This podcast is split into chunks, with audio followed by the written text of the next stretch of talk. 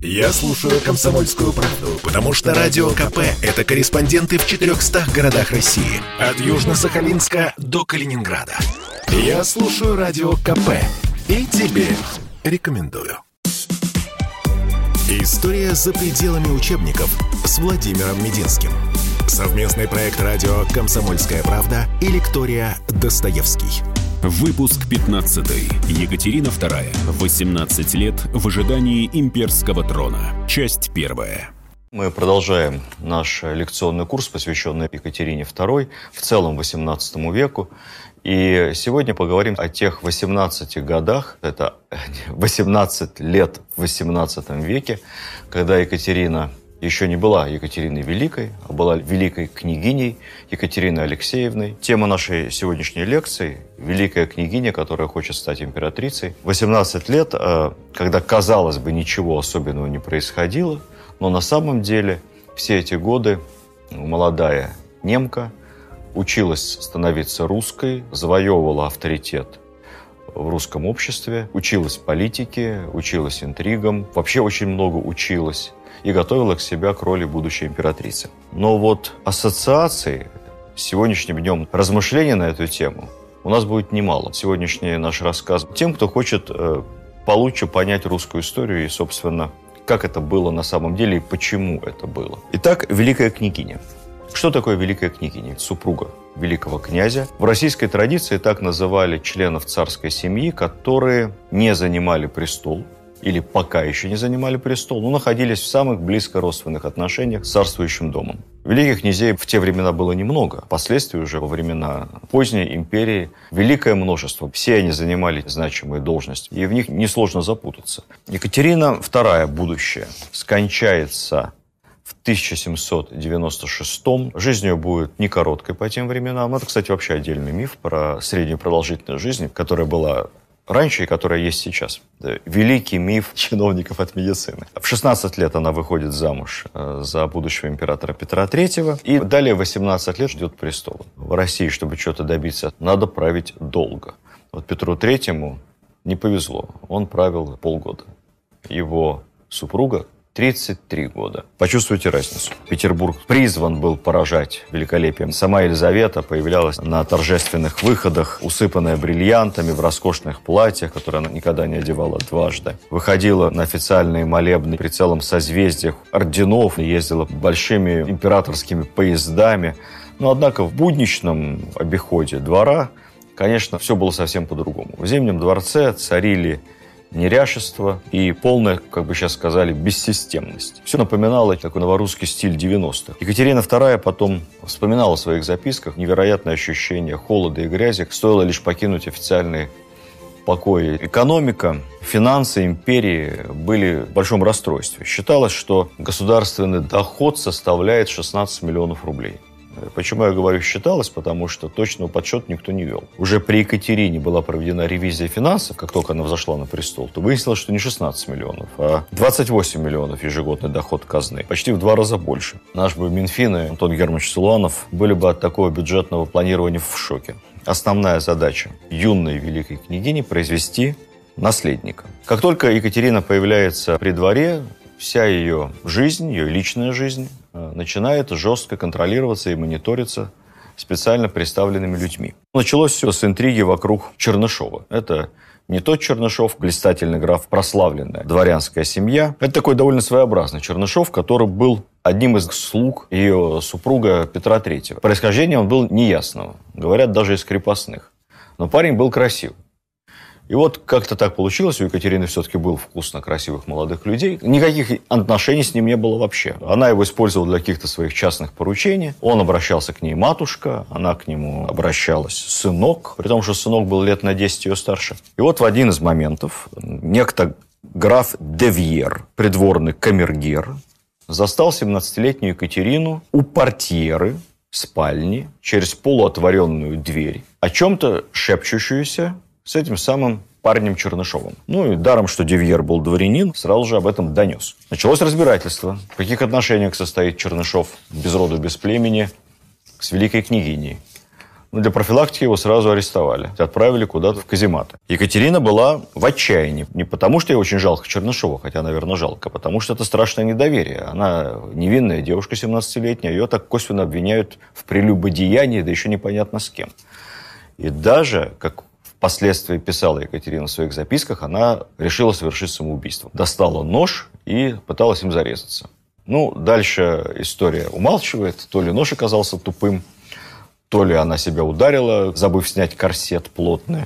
Ну, в любом случае, мы эту историю знаем только со слов самой Екатерины. Поэтому она могла ее немного приукрасить. Тем временем Чернышов сидит в тюрьме. Все это не мешает ей завести легкую платоническую интрижку с Кириллом Разумовским, который начал за ней ухаживать. Такие были отношения при дворе. Там, всесильного фаворита, почти мужа Елизаветы Алексея Разумовского, младший брат, который прятался на дереве, когда за ним прислали в украинское село забрать его в Петербург, испугался, что его заберут солдаты. Тем не менее, он уже причесанный, знатный вельможа, набравшийся европейских наук и вообще президент Российской Академии Наук. Вот этот Кирилл Разумовский за ней ухаживает, буквально в открытую. Екатерина флиртует, продолжает переписываться с Чернышовым, выражая всяческое ему сочувствие. В итоге этого Чернышова, поскольку ничего доказано не будет, никакой связи между ними не было, его отправят куда-то служить в провинцию в Оренбург.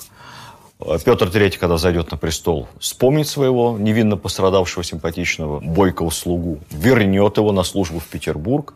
Он сделает совершенно замечательную карьеру. Он будет верен Петру III. Весь период Екатерининского переворота он будет рядом с Петром.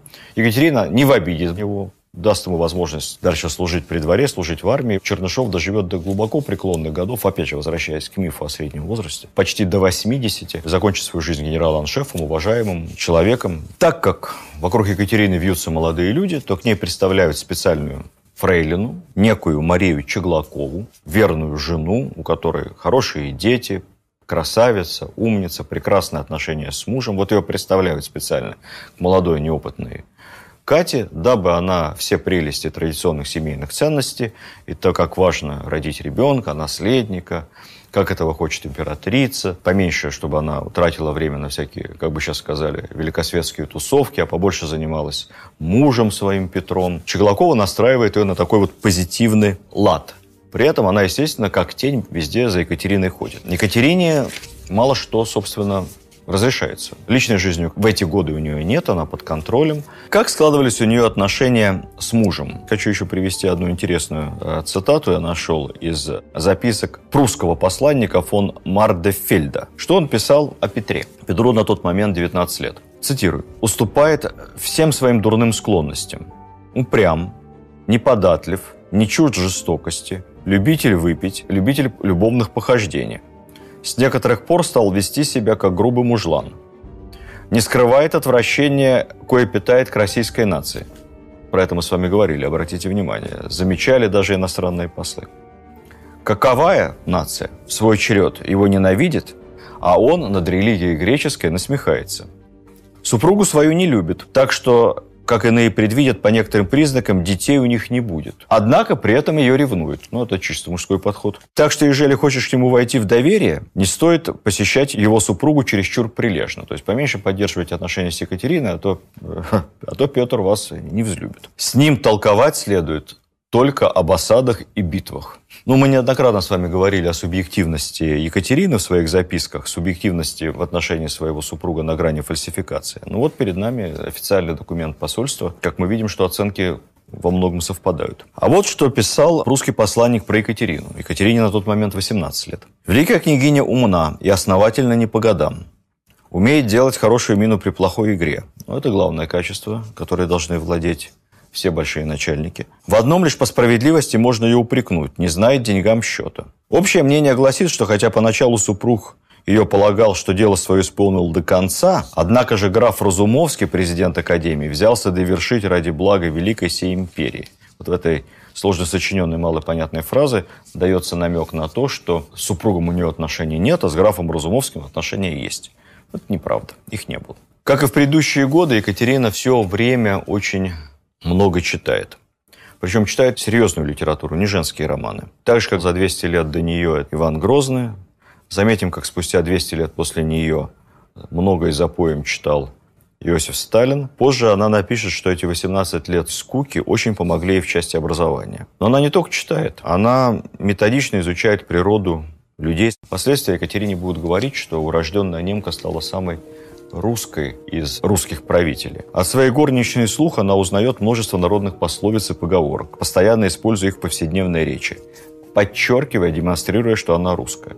Вообще, обратите внимание, что когда иностранец начинает говорить к месту русскими пословицами и поговорками, это всегда очень нравится любому носителю языка. Вспомните того же Рональда Рейгана. Когда, наконец, был подписан договор об ограничении стратегических вооружений, Рейган не смог не заметить э, на пресс-конференции Э, про договор э, родился, не торопился. Это подкупало. Вот Екатерина действовала так же. И вообще русский язык сложный. Я тут немного, коли я Сталина упомянул, не могу не сказать еще пару слов о языкознании. Русский язык относится к так называемым языкам флективным.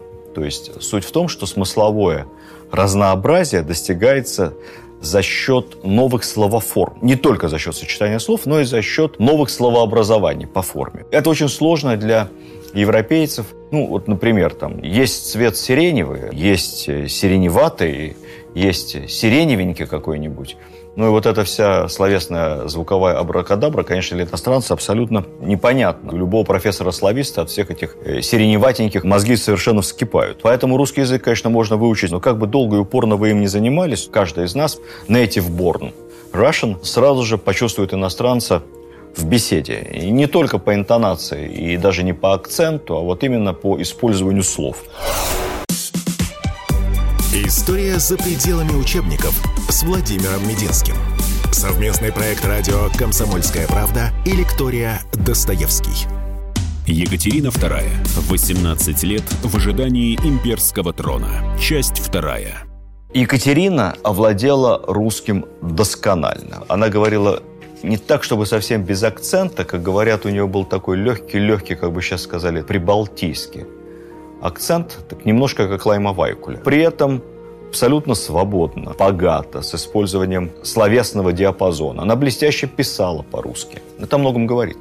Учите русский язык. Номер один для вас предмет, который самым существенным образом повлияет на вашу будущую жизнь, судьбу, карьеру, достаток и все остальное, это русский язык и литература. Начинайте с этого. Читайте больше, как Екатерина, как э, многие другие. Если для вас Грозный Сталин не авторитет, посмотрите, что говорил о чтении Илон Маск. И вот когда его спросили, откуда у вас такие яркие, неординарные идеи, он ответил коротко, я просто в детстве очень много читал. И сейчас продолжаю. Читайте. Очень часто говорят о том, что Екатерина в молодости очень хотела понравиться русскому народу, как бы понравиться людям. Это, конечно, очень наивное утверждение, собственно, о каком народе идет речь. Кому она хотела понравиться? Крестьянам скутера Диканька, татарам казанским, петербургским извозчикам, московским купцам? Конечно, нет. Екатерина научилась нравиться тем, кто фактически владел Россией, то есть верхушки дворянства. Я напомню, что в это время дворянство составляет 2% населения империи, однако владеет двумя третями финансового капитала и более чем половиной всех пахотных земель России. Это европезированная Петром элита, правящий слой, говоря словами Брежневской конституции, руководящая и направляющая сила общества. Конечно, в те времена не было слова «партия». В современном смысле этого слова, когда говорили о партии, то, я думаю, что дворяне вспоминали разве что о партии в карты. Но, как ни называй, а у дворянства была своя политическая партия, или, можно даже сказать, свой боевой отряд – это была создана Петром I гвардия. На протяжении всего XVIII века именно гвардия, боевой отряд дворянства, с непролетарской, но никак не меньшей решительностью решала вопрос о власти. В гвардии служили самые активные дворяне. Вплоть до 17 года гвардейские полки – это главный кадровый лифт империи. Поэтому популярность не просто у дворянства, а популярность в гвардии, но это просто маст для любого претендента или претендентки на российский престол. Вспомним наш рассказ о Елизавете, которую, как известно, возвели на трон 300 гвардейцев, 300 ее кумовьев, 300 гвардейцев, детей, которых она крестила, и с кем она, дочь живой легенды Петра Великого, могла запросто поднять по рюмочке Анисовой. Екатерина в самом молодом возрасте поняла главное в русской реал-политика. Россией владеет не государь, не он один, не единолично. Россией владеет организованная дворянская группировка. К сожалению для себя, будущий император Петр Федорович этого так никогда и не понял. Он-то был уверен, что ему, прямому наследнику, внуку Петра I, по закону, по ордынской традиции, все будут подчиняться автоматически. Увы, не так. Постепенно молодая Екатерина начинает составлять конкуренцию стареющей императрице Елизавете и конкуренцию в самом главном для нее политическом вопросе. В вопросе, которым Елизавета была искренне и круглосуточно озабочена. В вопросе ее женской красоте. Это при том, что Елизавета действительно была в молодости красавицей, а Екатерина как раз, как бы сейчас сказали, стандартной фотомодельной внешностью не обладала. Вот что писал английский посол Джон Хобарт. Екатерина никогда не была красавицей. Черты ее лица далеко не так тонкие и правильные, чтобы могли составить то, что считается истинной красотой. Но прекрасный живой цвет лица, живые умные глаза, приятно очерченный рот, роскошные каштановые волосы создают такую наружность, которую мужчина не может отнестись равнодушно. В общем, Екатерина была, как бы сейчас сказали, больше очаровашка, более charming and sexy – чем просто beautiful. И она умело этим пользуется. В общем, она и сама была в этом отношении довольно самокритична, когда писала в своих записках, давала себе такую самохарактеристику. Говоря по правде, я никогда не считала себя красивой. Но я нравилась. И думаю, это было моей силой. И еще раз, любезность, любезность и любезность. То, как ведет себя Екатерина, это, конечно, Дейл Карнеги на практике. Как завести друзей и всем всегда нравится. Вот ее собственные слова. Своему возвышению я обязана русским старушкам и в торжественных собраниях, и на простых вечеринках. Я подходила к старушкам, конечно, имеется в виду богатые, особые, знатные старушки, графини, княгини. Я подходила к старушкам, садилась возле них, спрашивала об их здоровье, советовала, как употреблять им какие лекарства в случае болезни, терпеливо слушала их бесконечные рассказы о их юных летах, о нынешней скуке, о ветренности современных молодых людей. Как современно это звучит. Сама спрашивала их совета в разных делах, и каждый раз потом их искренне за это благодарила. Я знала, как зовут всех их мосик, баллонок, попугаев. Знала, когда какая из них именинница. Ну, слушайте, ваш шпиц – прелестный шпиц, не более наперстка. Я гладил все его, как шелковая шерстка – Помните? Как вам такая тема для школьного сочинения? Общее в психологическом портрете Грибоедовского Молчалина и будущей Екатерины Великой. Мы отвлеклись. Только ли старушкам собиралась нравиться Екатерина? Конечно, нет. В гораздо большей степени она желала нравиться и нравилась молодым и бравым гвардейцам. Причем не только как очаровательная женщина. Она формировала имидж патриота, человека, который ценит гвардию, любит Россию, готов служить ее интересам. И так, шаг за шагом, на протяжении всех этих 18 лет Екатерина становилась все более, более и более популярна. По мере того, как Елизавета, конечно, ничем не правит, она просто царствует, она веселится. Ее замечательнейший гражданский муж Разумовский тоже в политику совершенно не вмешивается, оставаясь при этом в прекрасных личных отношениях и с Петром Третьим, и с Екатериной. Любил с будущим императором выкурить трубку, пообщаться, но, тем не менее, после переворота Разумовский нес на коронации Екатерины в Москве ее корону. Тогда уже многие умные люди понимали, что Елизавета не вечна. Как мы помним с вами, она последние годы все время болела. А ставку надо делать не на Петра. Ставку в будущей царской чете надо делать на Екатерину. Не могу не сказать пару слов по поводу рождения Павла. У нас будет еще большой курс из трех-четырех лекций, посвященных Павлу Первому, который во многом повторил судьбу своего отца, Петра III, с той лишь разницей, что процарствовал он несколько подольше, чем полгода. Уже с момента своего рождения судьба его была совершенно несчастливой. Я напомню, что он родился спустя 9 или 10 лет их брака. К этому моменту уже вовсю циркулировали слухи, Петр вообще не способен зачать ребенка. Та же самая мадам Чеглакова, это прекрасная мать и фрейлина Екатерина, специально к ней представленная, по некоторым данным, в открытую по поручению императрицы Елизаветы говорила, ну, слушай, империи нужен наследник, но если с мужем не получается, выбери себе кого-нибудь посимпатичнее, императрица поймет. Вот, например, есть два хороших парня, Салтыков и Нарышкин. Этот вопрос, честно говоря, к моменту такой двусмысленной или недвусмысленной беседы уже опоздал, потому что Екатерина уже находилась несколько месяцев в связи с Салтыковым, своим первым фаворитом. Что можно сказать о Салтыкове? Ну, во-первых, это был ближайший друг ее мужа, Петра Третьего. Такие были нравы. Во-вторых, он был постарше Екатерины, ему было около 30, из древнего рода, высокий, красивый, богатый, веселый. Такой вот мажор 18 века. Особых талантов за ним не водилось. Он надо сказать, в наглую ухаживал совершенно за замужней Екатериной. Она, как писала потом в своих записках, долгое время, долгие месяцы не принимала его ухаживания, терпела сколько могла, но в конце концов сдалась. И вот когда она 20 сентября 1754 года родила мальчика, коего нарекли Павлом, то сразу возник слух, чей он сын. Он сын Петра, великого князя, или он сын Салтыкова. Ребенка, если верить запискам Екатерины, сразу же унесли. Колыбелька его стояла в спальне Екатерины пустой. Екатерина два дня лежала одна на кровавых простынях, рыдала, и якобы увидела своего сына лишь спустя 40 дней после родов. При этом с появлением наследника ее положение при дворе ухудшилось. Честно говоря, ничего парадоксального в этом нету, поскольку ситуация довольно классическая. Мавр сделал свое дело. Мавр может отдыхать. Однако по Петербургу, как круги по воде, распространялись слухи. В эпоху отсутствия интернета и, мягко говоря, рудиментарных СМИ, основным источником информации для жителей столицы являлись слухи, сарафанное радио.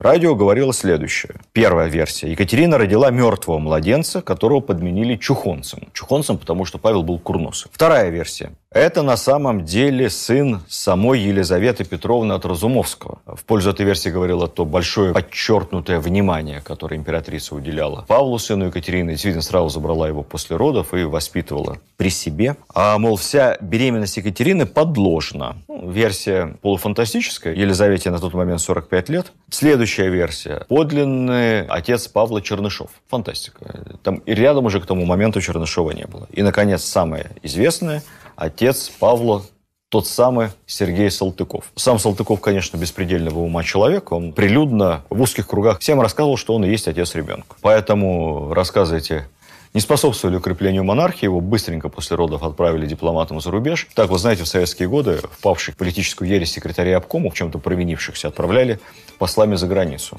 Можем сказать с вами, что советская практика базировалась на твердых исторических прецедентах. История за пределами учебников с Владимиром Мединским. Совместный проект радио «Комсомольская правда» и лектория «Достоевский». Екатерина II. 18 лет в ожидании имперского трона. Часть третья. Что характерно, Екатерина, зайдя на трон, Салтыкова не вернула. Отзывалась о нем весьма пренебрежительно. Мол, будет везде пятое колесо в телеге. И вообще по молодости она относилась к политическим и государственным талантам своих любовников – весьма трезво. В те времена тоже был материнский капитал. Правда, распространялся он в основном на штучных матерей. На рождение наследника императрица подарила Екатерине 100 тысяч рублей. Однако администрирование этого материнского капитала казалось делом непростым. Дело в том, что Петр Федорович счел себя обойденным, потребовал себе отцовский капитал, награду за рождения наследника. Не меньше, чем такую же сумму. Однако денег не было. Тогда Петр Федорович отобрал 100 тысяч рублей у своей супруги Екатерины. Ну, как бы взял в долг, сказал, потом когда-нибудь отдам. Ну, естественно, никогда не отдал. Это тоже их отношения не улучшило. В общем, ссорились они не только из-за отсутствия взаимных любовных симпатий, но в том числе и из-за денег. Тем более, что к тому моменту Петр уже откровенно заводил любовниц, супругу свою, за глаза называл запасной мадам. Вскоре при дворе появился блестящий красавец, будущий и последний польский король Станислав Август Понятовский, сын краковского правителя. Его отец, Каштелян, правитель Краковский, имел некий приоритет по сравнению с остальными региональными польскими царьками. Глава субъекта, ну, просто самый авторитетный, самый значимый, самый заслуженный. Мэр Москвы, например. Губернатор Петербурга. Мать его, дочь магната Черторыйского. Ну, чтобы мы понимали с вами, что такое Польша и в какой степени поляки поляки, а не белорусы и не украинцы. Что такое магнат Черторыйский? Понятовский родился на территории современной Белоруссии, Черторыйск, город, это на территории современной Украины, то есть ну, все это весь, весьма намешано. Это был хорошо образованный молодой человек с яркими ораторскими способностями. Он даже как-то успешно выступал в Сейме. Находился в России на иностранной дипслужбе. Служил у английского посла, потом у саксонского посла.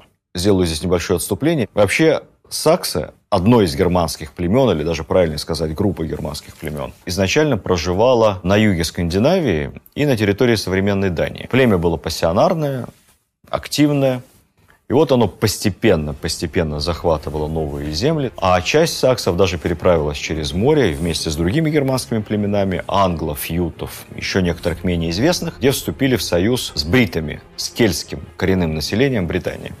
И вот, собственно, англосаксы – это англы и саксы, те самые германские племена – Собственно, саксы стали основным, одним из основных компонентов современной английской нации. Если мы с вами посмотрим английскую географию и увидим, как называются старинные английские графства, то обратите внимание, какой-нибудь Уэссекс, где пчелы разводят Шерлок Холмс. Вот Уэссекс – это вестерн, то есть это западная Саксония. Да. Иссекс – это восточная Саксония. Сассекс – это южная Саксония. Другие саксы пошли на юг и на восток, в том числе в те земли, где находятся современные Лейпциг и Дрезден – где никогда германских племен не было. Там, на самом деле, жили славяне. Славян они вытеснили постепенно и сформировали большое государство. Оно было и герцогством, королевством. В общем, это была большая, довольно существенная германская земля. На протяжении уже нового времени история Саксония весьма неудачна. На протяжении всего XVIII века оно постоянно оказывалось в составе невыгодных для себя коалиций, постоянно терпело военные поражения. Начнем с того, что во время Семилетней войны Саксония стала одним из основных театров военных действий. И Фридрих Прусский ее буквально вытоптал. Считалось, что только потери населения Саксонии около 100 тысяч человек. Это огромные цифры по тем временам, не говоря уже о колоссальном финансовом ущербе, который она понесла. В политическом смысле эта страна состояла в противоестественной личной унии с Польшей. Король польский являлся одновременно саксонским герцогом. Понятовский оказался таким образом на саксонской службе. И вот Екатерина влюбилась по-настоящему. Впоследствии Понятовский получит от рук Екатерины польскую корону, став последним королем польским и великим князем литовским. Станет искренне стремиться превратить страну в управляемое государство. Ну, в итоге, все-таки непростая страна. В итоге ничего этого хорошего парня не получится. Позже, в 1795 году, после подавления очередного польского восстания, восстания Тадеуша Костюшка, Понятовский оставит Варшаву и в сопровождении российских драгун прибудет в Гродно, где и подпишет акт отречения от престола. Впрочем, последние годы своей жизни Понятовский проведет в Петербурге, где и скончается с королевскими почестями, будет похоронен на Невском проспекте в храме Святой Екатерины. Могилы его там нет, поэтому не пытайтесь во время поездки в Петербург найти могилу последнего польского короля, его потом перезахоронят в Польше. Мы так подробно об этом говорим, потому что Понятовский совершил удивительную вещь. Он сохранил все любовные письма Екатерины, и они довольно много рассказывают нам о личности молодой Екатерины, об их отношениях. В декабре 1757 года Екатерина родит второго ребенка, дочь Анну. Однако Петр вновь выражает озабоченность насчет аутентичности своего отцовства, беседует с Нарышкиным примерно в таком ключе. «Бог знает, откуда моя жена берет свою беременность. Я не слишком-то знаю, мой ли это ребенок и должен ли я его принять на свой счет». Сомнения в отцовстве были настолько велики, что на официальное мероприятие крещения маленькой Анны. К сожалению, она умрет в младенчестве. Даже не пригласили официальных гостей. Все это было в таком узком семейном кругу. Есть такой эпизод забавный в воспоминаниях того самого Понятовского о том, как он как-то возвращался с ночного свидания со своей возлюбленной Екатериной. И вот что он далее пишет.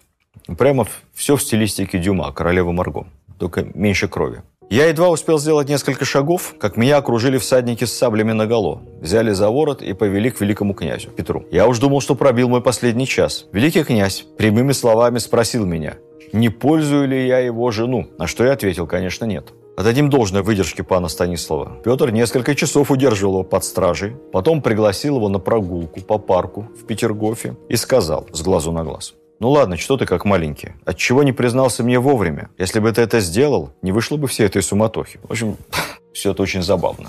Галантно 18 век. Говорят, с той поры Петр даже стал совместно устраивать ужины для Екатерины, Понятовского и своей любовницы Воронцовой. После свержения Петра она будет просить, буквально умолять, позволить ей остаться вместе со своим возлюбленным, уехать с ним куда-нибудь из Петербурга, не покидать ее. Екатерина II, конечно, ничего этого не позволила, зачем ей ненужные свидетели. Но в итоге Лиза Воронцова проживет долгую жизнь, выйдет замуж, будет долго жить в Москве, потом вернется в Петербург, и Екатерина никак ее преследовать не будет. Кстати сказать, у нее была замечательная семья, двое выдающихся братьев, которые очень любили Лизу и не любили красавицу свою сестру, постоянно упрекая ее в пренебрежении семейными ценностями. Один из братьев станет канцлером Российской империи, второй будет выдающимся дипломатом и, наверное, главным англофилом в русской истории. У него будут замечательные дети и, конечно, замечательный старший сын, известный нам как создатель Воронцовского дворца. Ну, о нем, наверное, расскажу вам отдельно поподробнее, если будет интересно.